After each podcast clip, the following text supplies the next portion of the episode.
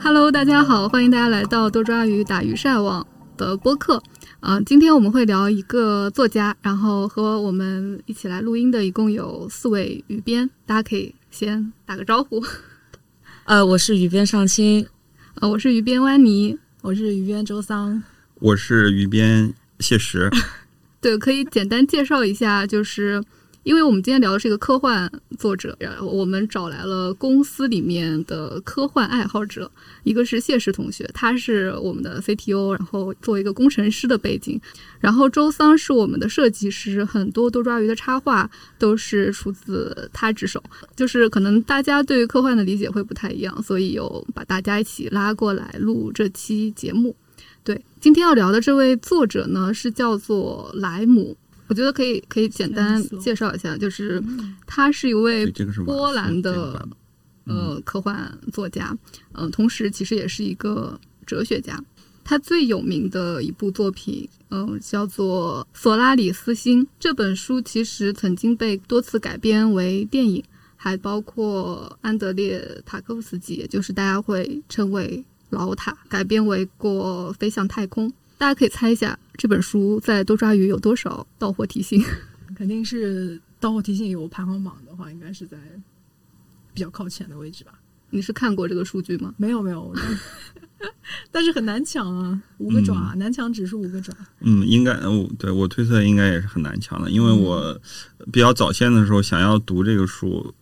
的时候，对，就其实呃是买不到的。对，我找的是电子版，然后右下角一直有一个二维码挡住右下角每一页的字。重水印，对，每嗯页都少读了两三个字。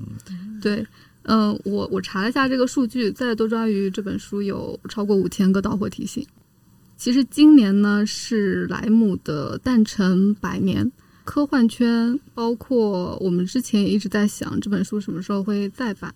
今年正好是莱姆年，然后译林出版社有出版莱姆的作品集，它里面包括了非常有名的这本《索拉里斯星》，还包括另外五本都是首次在中文世界里面出版的莱姆的其他的五本小说。啊，多抓鱼其实是这一套书的一个首发平台，就是在这几天内只有在多抓鱼可以买。对，然后我们今天讨论有简单列个提纲，就我们可能会开始先介绍一下莱姆。其实他还不算一个比较嗯大众的一个作者吧，虽然他在多抓鱼的用户群和多抓鱼渔民里有非常多的粉丝。嗯，然后我们会在围绕《索拉里斯星》这本书去展开聊一聊它的情节和我们读后的感受。嗯，最后可能会去说一说大家对科幻的理解和更和喜欢的其他的科幻的作品。那我们从接触莱姆开始吧。因为我是先看的老塔的那个《飞向太空》，看完《飞向太空》，然后去搜索的索阿迪斯星相关的内容以后才开始的，所以我觉得某种意义上算我的科幻启蒙了。我我觉得是某种意义上算的。那个整个电影的氛围，还有它的一些隐喻，就是你如果没有当时没有看原原著的时候，真的是很难理解他到底想说什么的。所以你只能觉得那个电影气氛很好，但是你真的是没有办法说很带入那个情节，然后把它看完。对，然后后来其实是找的那个原著去看，看的是当时是个商务那个版本的嘛，嗯，而且是在 Kindle 上看的，就觉得就是我看不懂，但我大大受震撼， 就就是也不能说看不懂，就是它的那个叙述方式是你能够把整个故事去呃完整的读完。然后嗯进入他当时带给你的一个状态里面，然后看完了这个之后，我再去重新回忆当时看《飞向太空》的一些感受，我就会觉得两个结合起来，哇，真的就是打开新世界了那嗯种感觉。对，我觉得这个是认识莱姆的一个开始吧。对，然后从这个之后去找他其他的作品来看，每一本都很不一样，然后每一本都觉得很有很很有触动吧。然后再去看他的一些别的介绍，我就觉得可能会跟其他你看科幻内容有一个还是一个很大的区别。嗯，那你这个进入科幻世界的起点非常之高， 因为呃，我我之前是不知道莱姆嘛，然后因为我就听嗯、呃渔民们有说，一直说这个人就是好像被称为科幻界这种泰斗式的人物，然后我后来就去查资料，也有看到呃一些描述，我可以给大家读一下，比如说。莱姆如果有人有科幻作家可以去获得诺贝尔文学奖，那就是必须是莱姆。嗯，还有《纽约时报》在二零零六年莱姆去世时候的布告说，人们可以通过他的作品探观整个宇宙。嗯，他被称为是读者最广泛的科幻作家。他的作品的一个特色可能是交织着科学、哲学和文学这三股魅力吧。谢史是怎么知道莱姆的？天哪，那我怎么这么一比较的话，显得我真的是太老了。 实际上，就是这个塔氏的这个《飞向太空》这个电影，应该是零六年我看的吧？对，是相当于重新发现了一次。对，那个时候应该是零九年去读那个《三体》的第二部《黑暗森林》嗯、呃，然后当时有人发的书评是说，对这个《黑暗森林》里的一个这个核心设定，就是宇宙里的这个其实是被呃居住在里面的文明已经改造过的，对。对，这个核心概念是说莱姆是早先是用过的，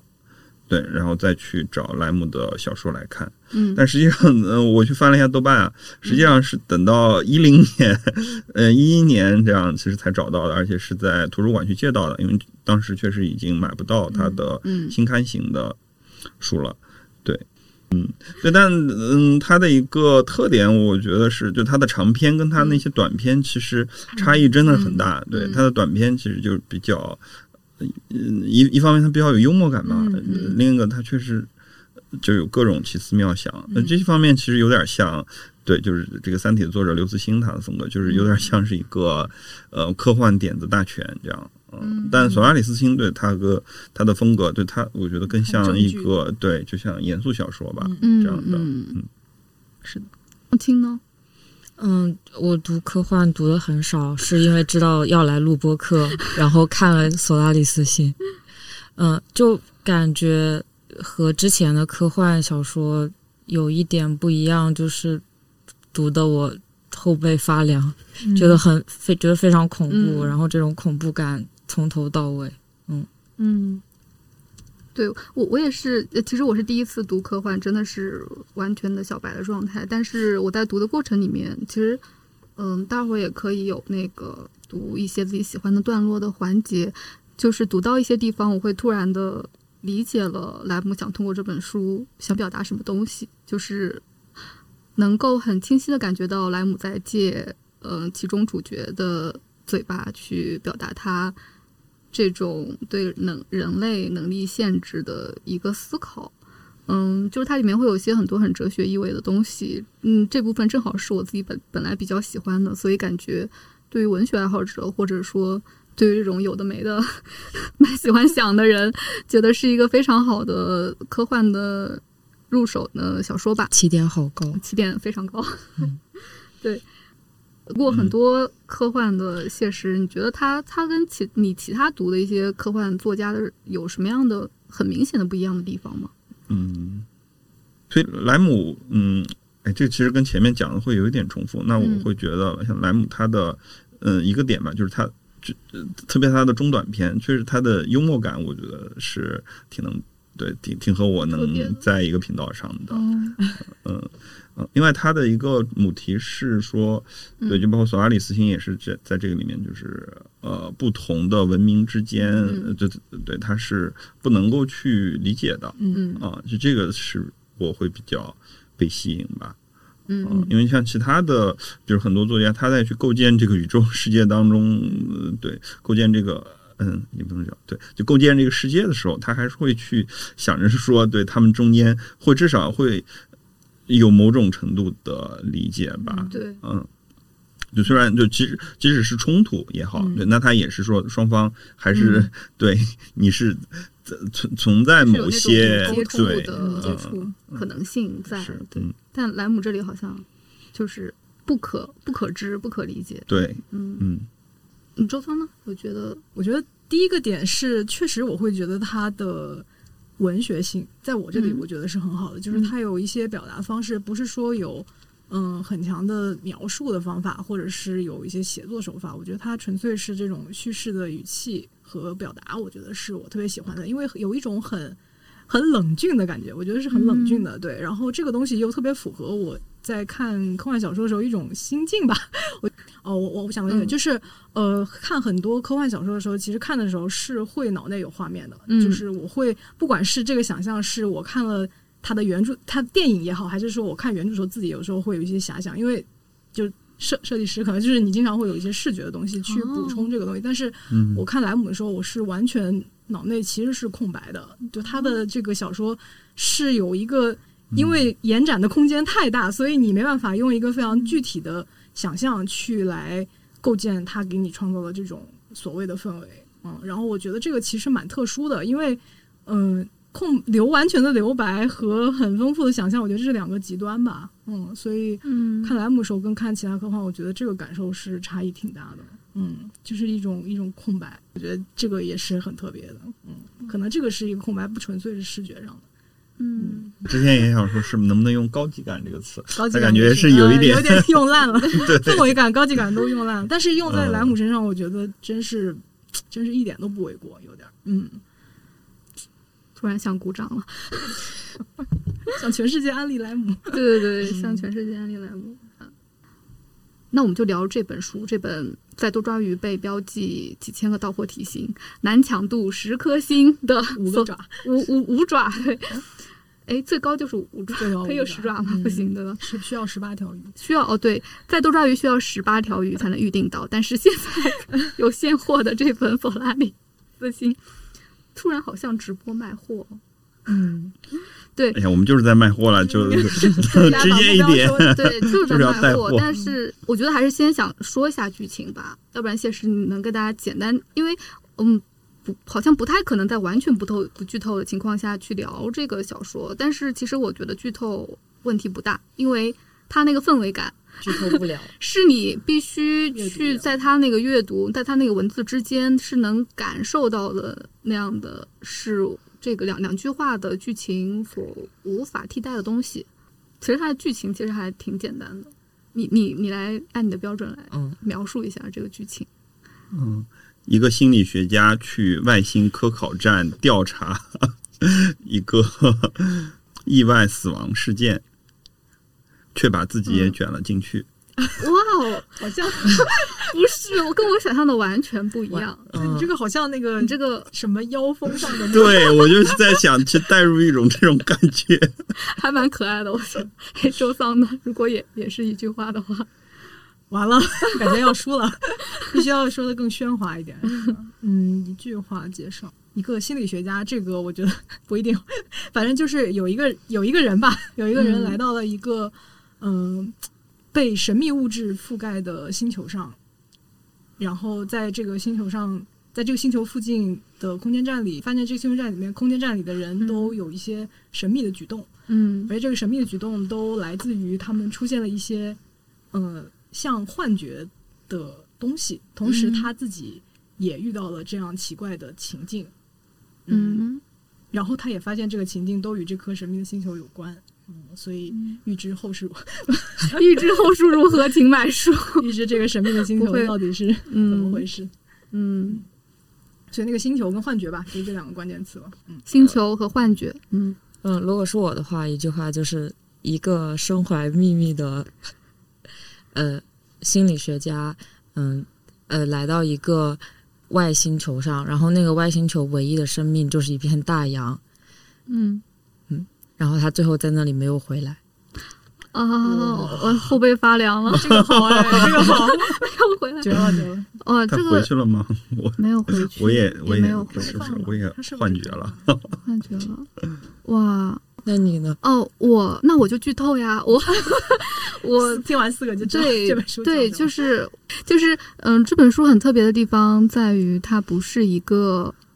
人类为主角的书，可以这样说。我觉得其实它的主角是这片海，就是索拉里斯星嘛，这个书名叫做。然后这个星呢，就是一个人类探索了很多年的一个星球。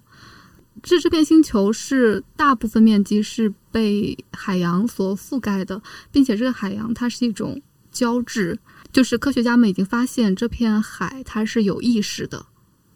对，呃，我觉得海是这个里面的一个主角，然后另外的主角的话，可以说是大家就刚才大家提到这个心理学家，他叫做凯尔文。然后，呃，我觉得这是第二个主角，就是他来到这个这来到了这个星球。嗯，第三个主角其实我觉得就是那个所谓的这片海会给到这个星球的人去给他一个客人，就在书中被称为客人，但这个客人他好像是这个人头脑中某种欲念的一个物质化的一个形象，对，然后这个是客人，而凯尔文的客人叫做哈利，他是凯尔文已经多年前自杀的妻子，并且这个自杀是跟凯尔文是有关系的，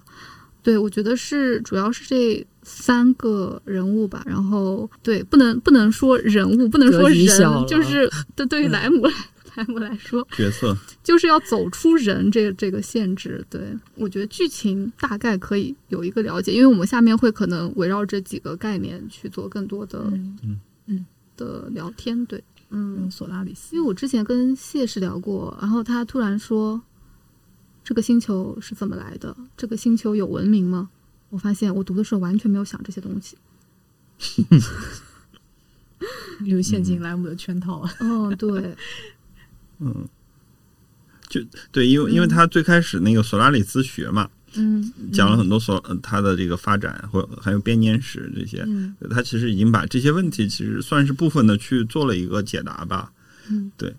我觉得嗯那个但部分特别有意思。嗯，但他对给了这个 对也不妨碍你可以 自己再去想象一番。嗯，对，比如我去想的话，就会跟呃 EVA 会去搭上一些关系。嗯嗯，对，不知道你们看过吗？看过。微就帆好像没看过。我没有，你不要再 Q 我了，你就说，你就直接说就好了，得减多少？就是，哎呀，反正也要见， 没差太多。对，就因为 EVA 的最后是所有的地球上的人类嗯都化为了液体，嗯对，吧？然后回到了就是以，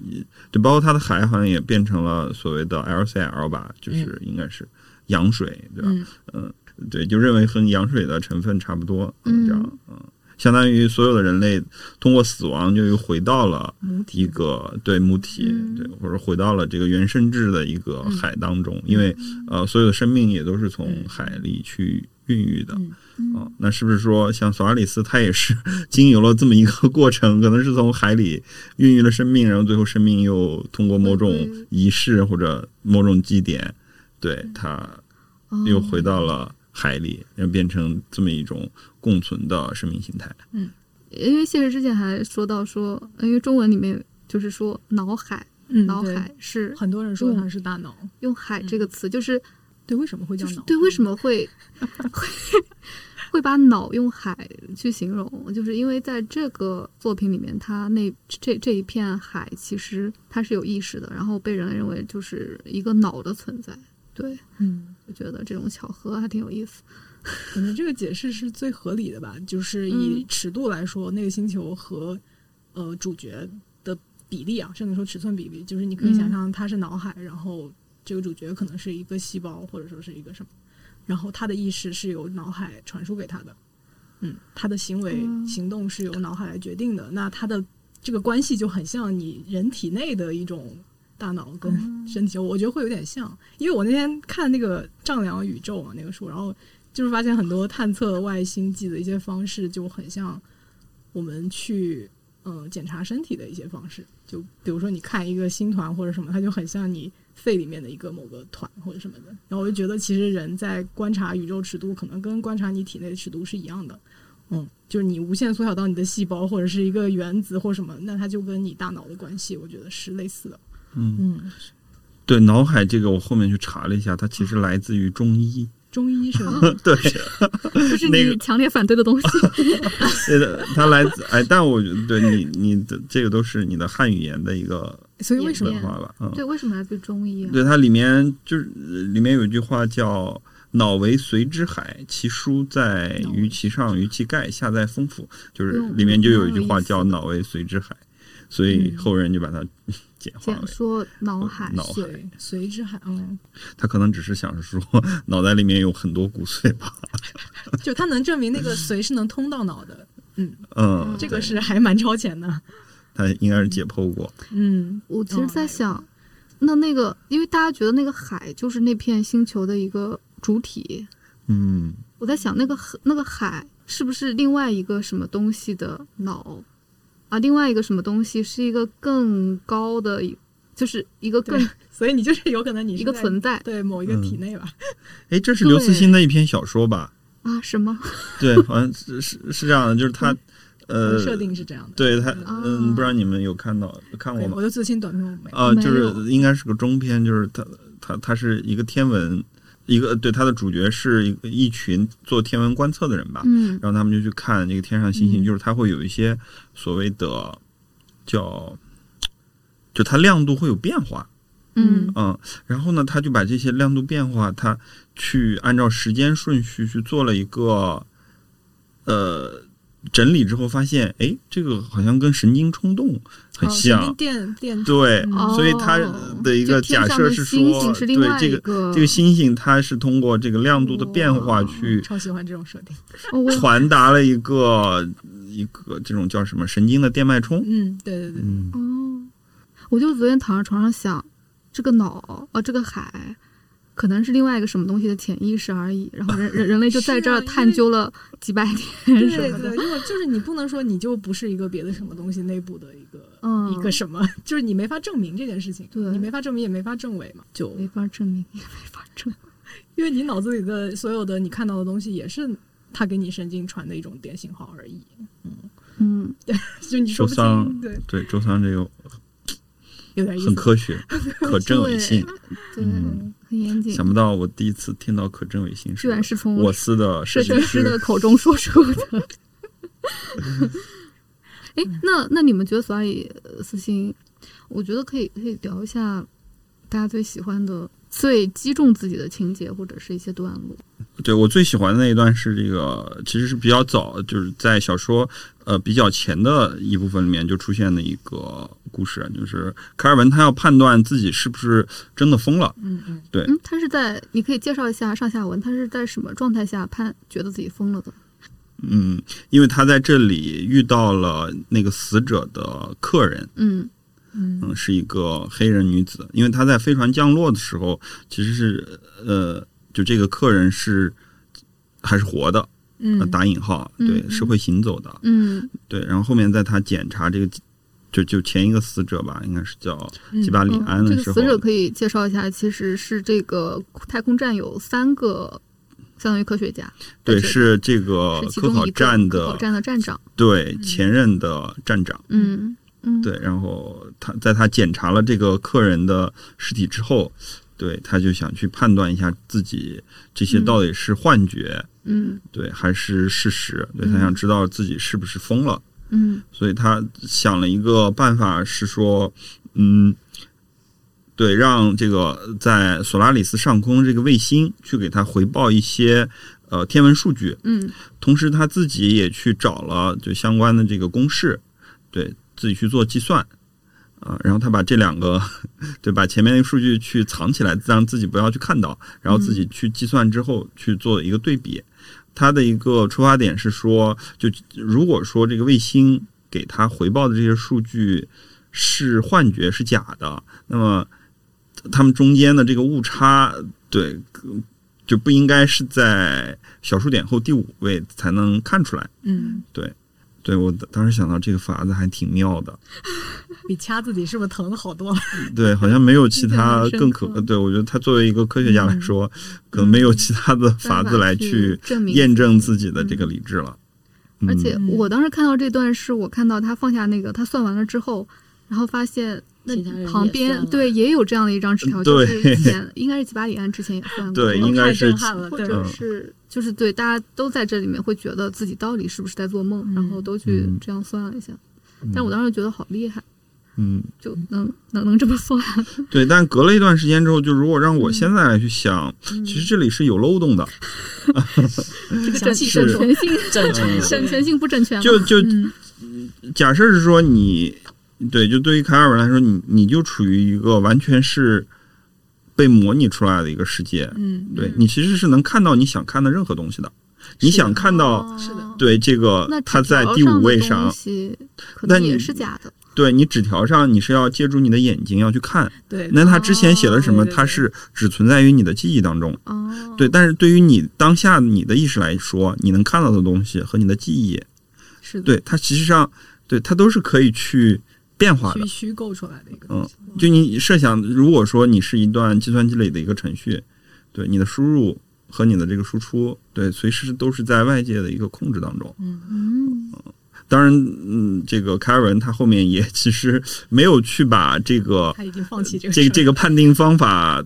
对，作为他的理性是否存在与否的一个唯一的一个证据了吧？嗯，他对其实是放弃了这个嗯测对试，，我觉得他后来是向这种状态去妥协了，这种超出理性的部分妥协了，并且决定去接受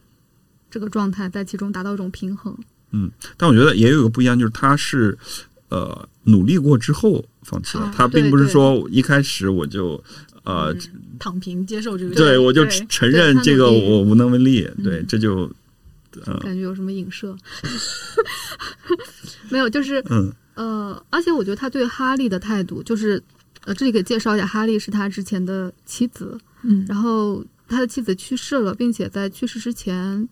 就是有说过自己想去死或者怎么样，但是凯尔文并没有当做一回事儿吧。然后，并且那个他们当时的柜子里有一把那个就是做实验用的一个试剂，过几天再过去，发现他妻子真的用这个自杀了。所以，这个对于嗯、呃凯尔文来说是一个很心魔的一个存在。然后他见到。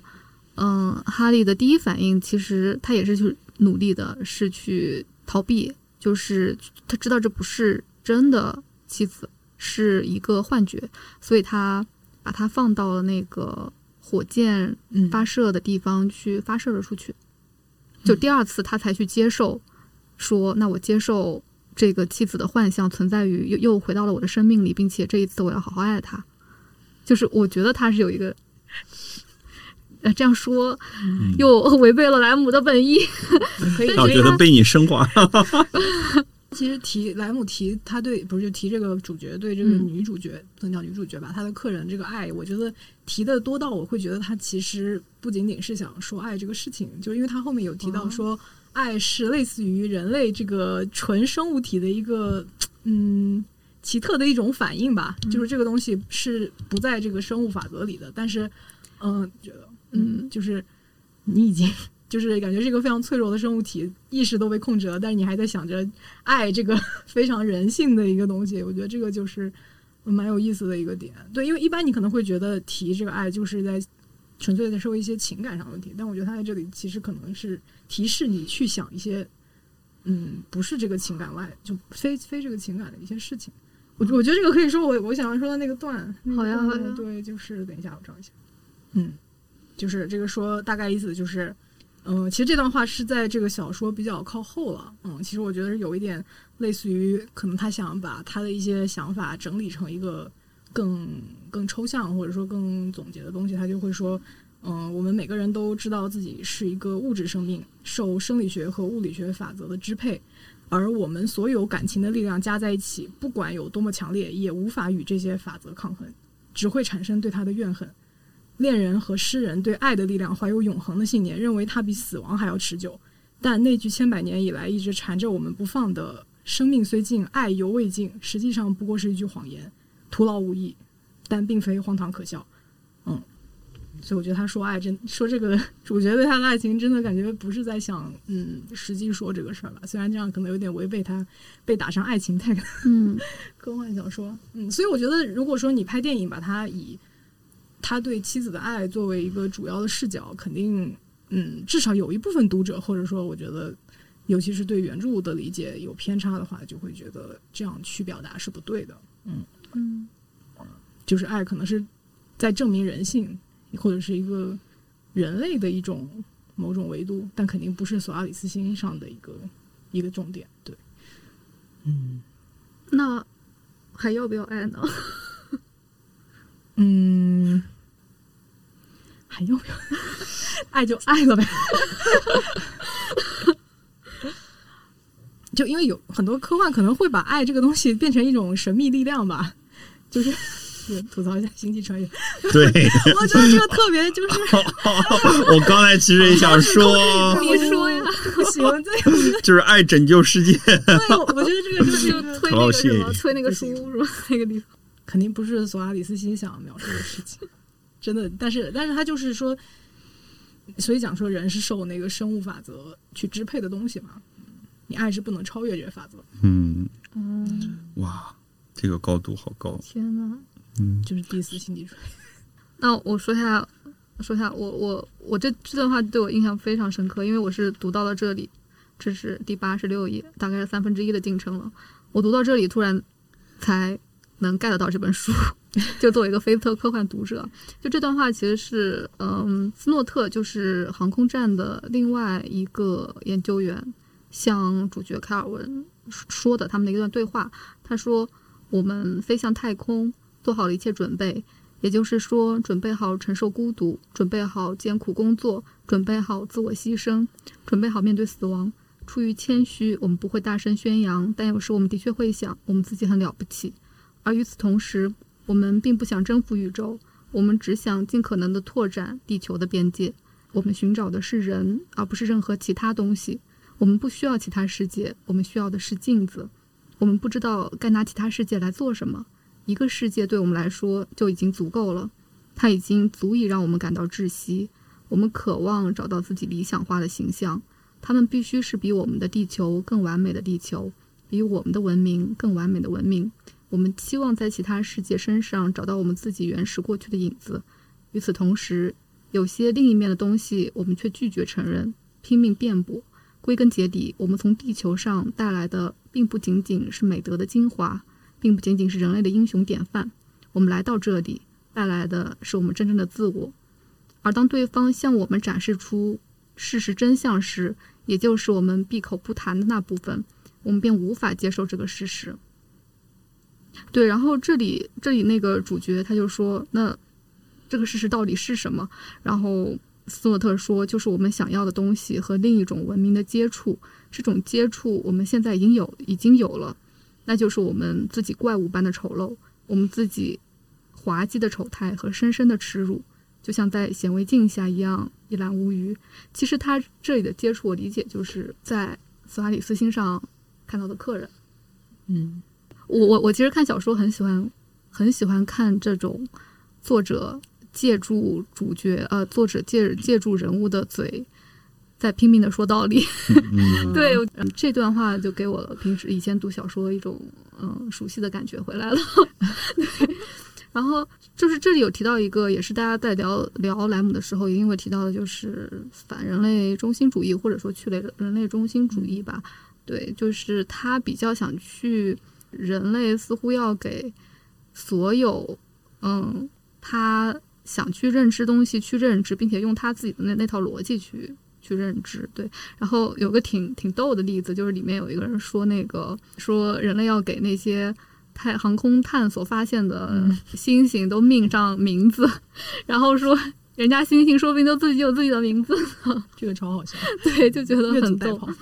对对，嗯，就是可能人作为就是这种生物，你你是没有办法去反思人类中心主义的，嗯但是好像是可以在科幻的这个题材下去去讨论。嗯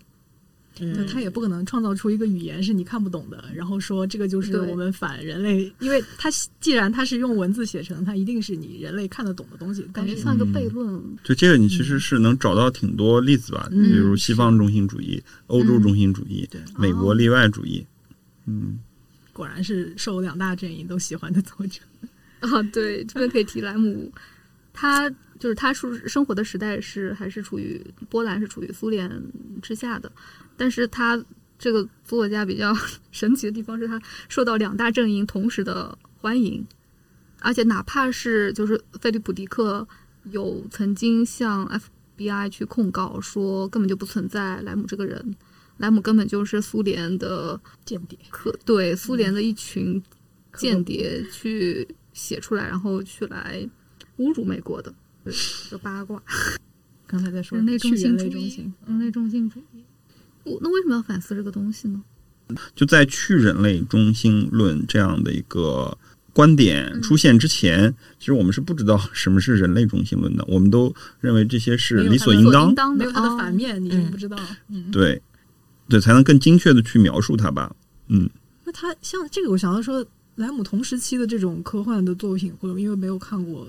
可能更多，他就会是不是别的科幻作品没有过这样的视角？嗯，其实克拉克的作品里面是有一些的，嗯比如说与龙魔相会这种，或者二零零一这种， 2001其实也嗯对并是不太人类中心，嗯而且人类在中间其实是但挺可能没有他这么极致的感觉。嗯，嗯，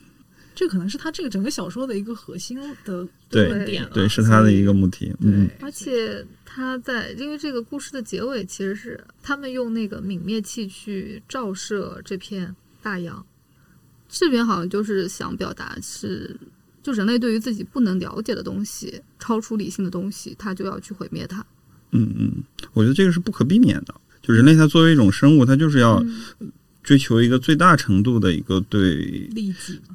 对不能讲对自己命运的一个把握吧，啊，或者你说要追求最大的安全感，嗯嗯，哦、嗯，那他就是会去想嗯用一切办法把这我周遭的这个环境纳入我的理解和控制之内。那既然索拉斯汀他不能被理解，那我就要尝嗯试各种办法，想要去理解他，想要去，甚至你说他是征服也好，对，那我也可以把它解读为是一种研究，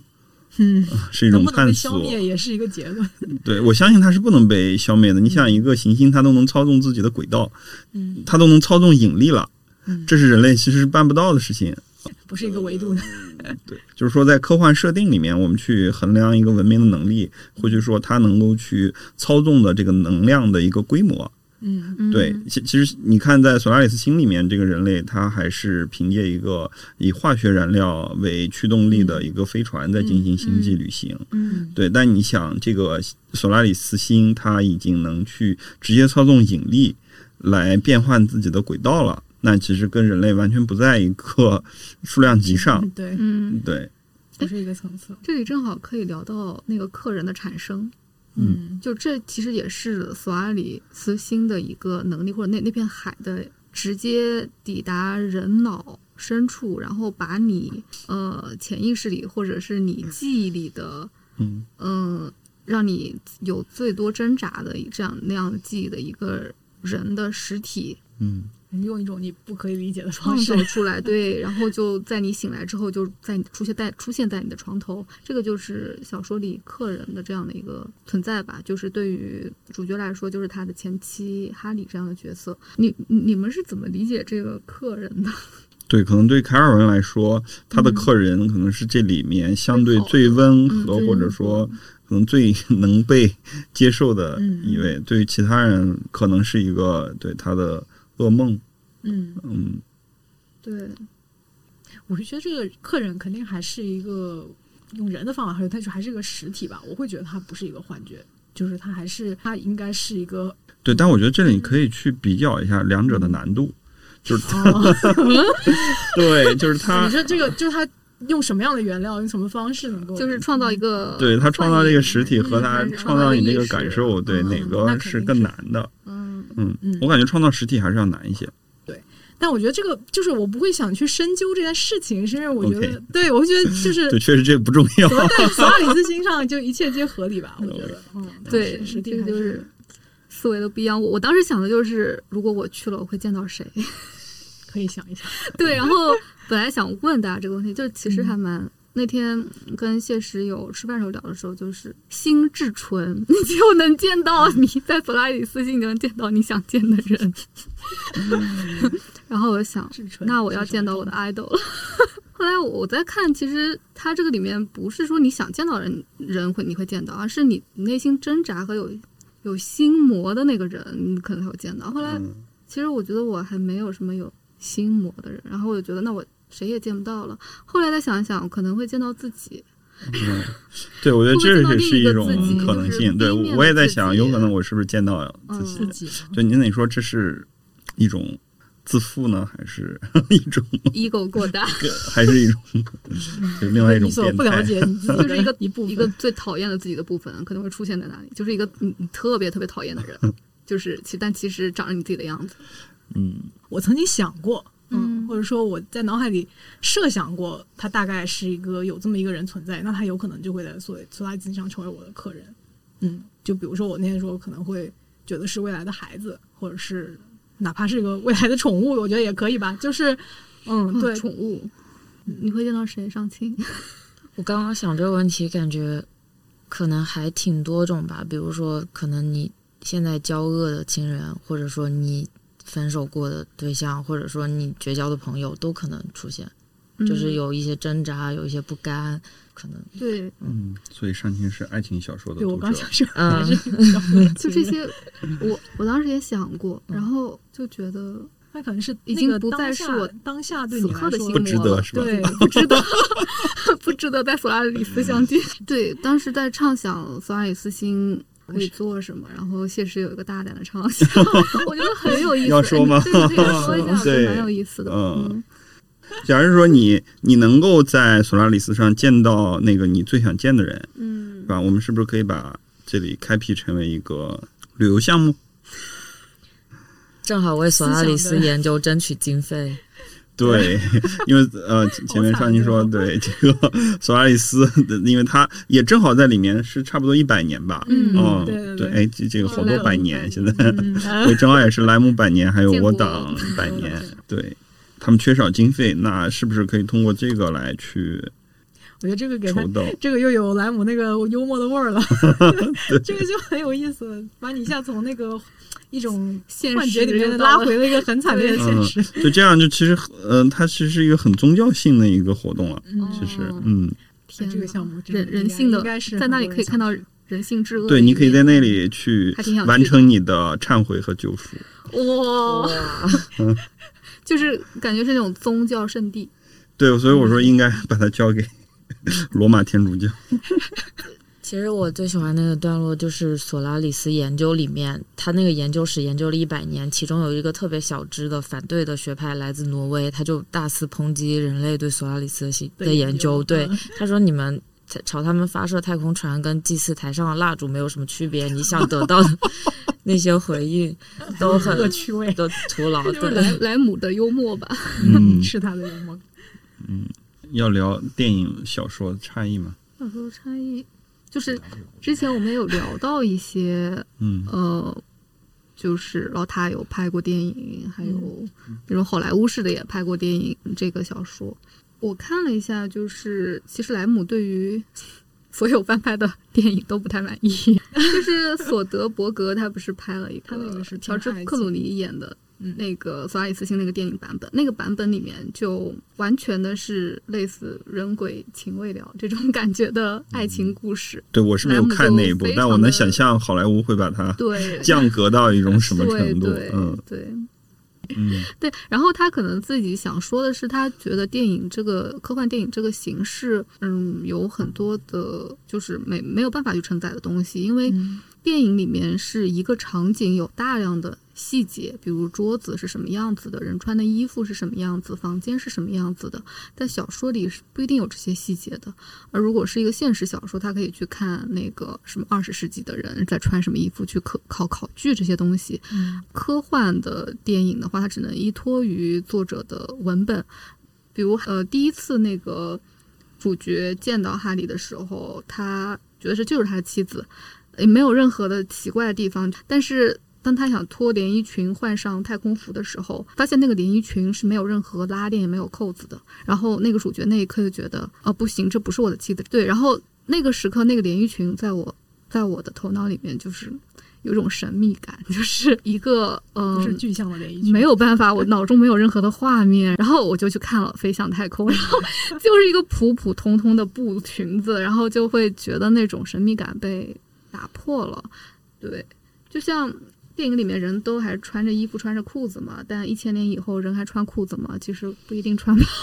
嗯对，嗯，但是我觉得老塔的电影还是补充了一部分，嗯嗯，那个书里面可能，呃，你没有画面，但他给你创造了一些画面，我觉得是符合我对索爱金的嗯一个想象。你要是关注那个爱情的话，可能看那个。那个索德伯格对索德那伯格版那个也就还会不觉得错也 还不错获得对上清想获得的，好像看电影的人比看过书的多好多好多。因为书看不到吧？你说对？ 嗯，现在买我们的书就可以看到了。因为现实你喜欢看科幻的原因是什么？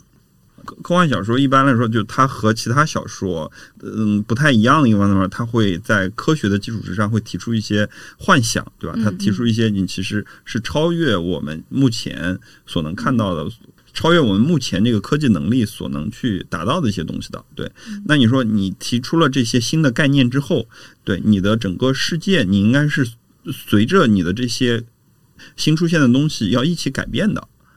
真的是一个逻辑，对它嗯的整个对从逻辑上，它应该是闭环的，嗯，自洽。对，或者你说自洽会有对明显你觉得整全性做的不好 的科幻那作品吗？好那 不是，嗯那挺就反例那就拿拿出来《星球大战》。来了问 我，嗯嗯，怎么说？对，就就呃，那个时候人类其实已经可以星际旅行了，而且已经可以造出来非常智能的这个机器人。对，那其实你在这个电影里面，你是没有看到就是支撑这些呃高科技产品它背后的这个工业基础在哪里。对，这个就令人非常疑惑，就是你能看到的都是就是很原始的农耕式的一些就很离谱，对生活方式，对，但他们又能马上有这个可以进行星际穿越的巨型飞船，能够摧摧毁一个星系的对死星这样的可怕的武器，对，那么它是用什么材料， 在什么地方去把这些对造出来的？其实，在整个其实是没有去提到的，嗯嗯，要不要再推荐每个人推荐另外两本科幻作 品？不推荐以，前我们卖过吗？对啊，我们不卖货 吗？啊，好的，好的，好的，那我每人就推荐一本莱姆的，就这八本里面的一本，然后再加一本别 六的。本，六本。可能就是说，为什么买莱姆要买这一套？因为你 要对吧？你要不能只看这，虽然我们今天全了，全篇讲的都是索拉里斯，不，不但是但我会我我觉得我看科幻的话，就是对，都是先从这个作者会问然后看他的其他，嗯我不是一本一本去看，就是所以看一个人的其他东西，这样会对他的一个思路或者说他的一个看待世界的方式有一个比较完整的了解。嗯，主要是莱姆其他的书，就是现在你市面上能看到的其他的书，真的就是跟这本差异很大。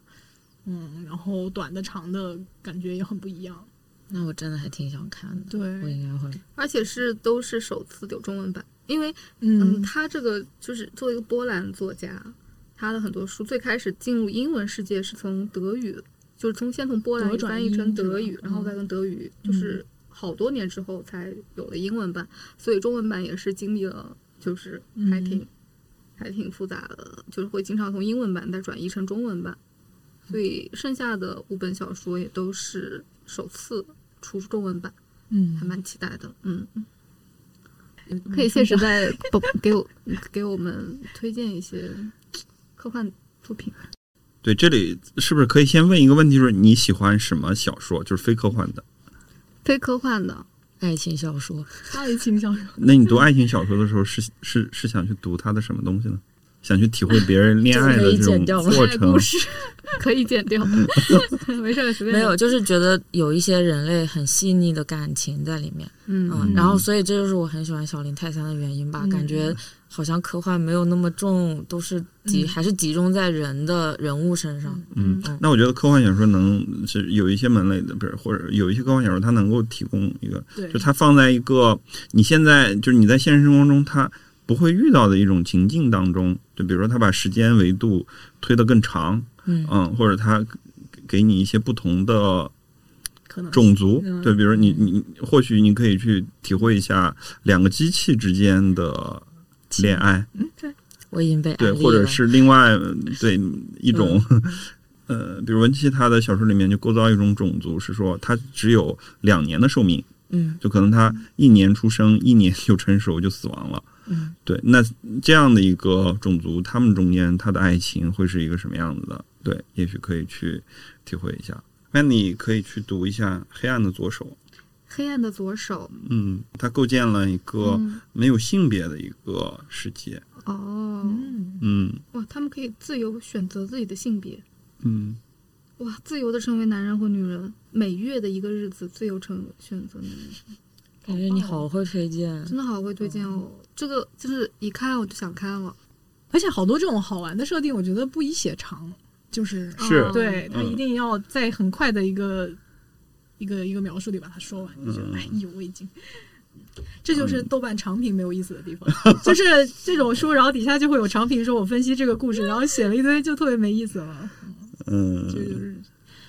但我觉得科幻短片还是应该有挺多的。嗯，对，对，入我手觉得那嗯个文琪的那个《街区三部曲》也可能是适可合以周桑，《天渊》，然后是《深渊上的火》，还有《天空的孩子》。 嗯，好，我们最后怎么卖货？还用卖吗？还不想买吗？ 就是呃，只要一百九十八，六本。抱拿回回家。 我觉得这本书应该是那种千呼万唤的那种重版吧。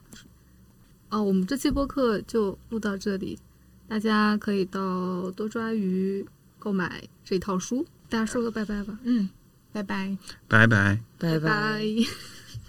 最后感谢一下读库给我们提供录音的场地，谢谢读库。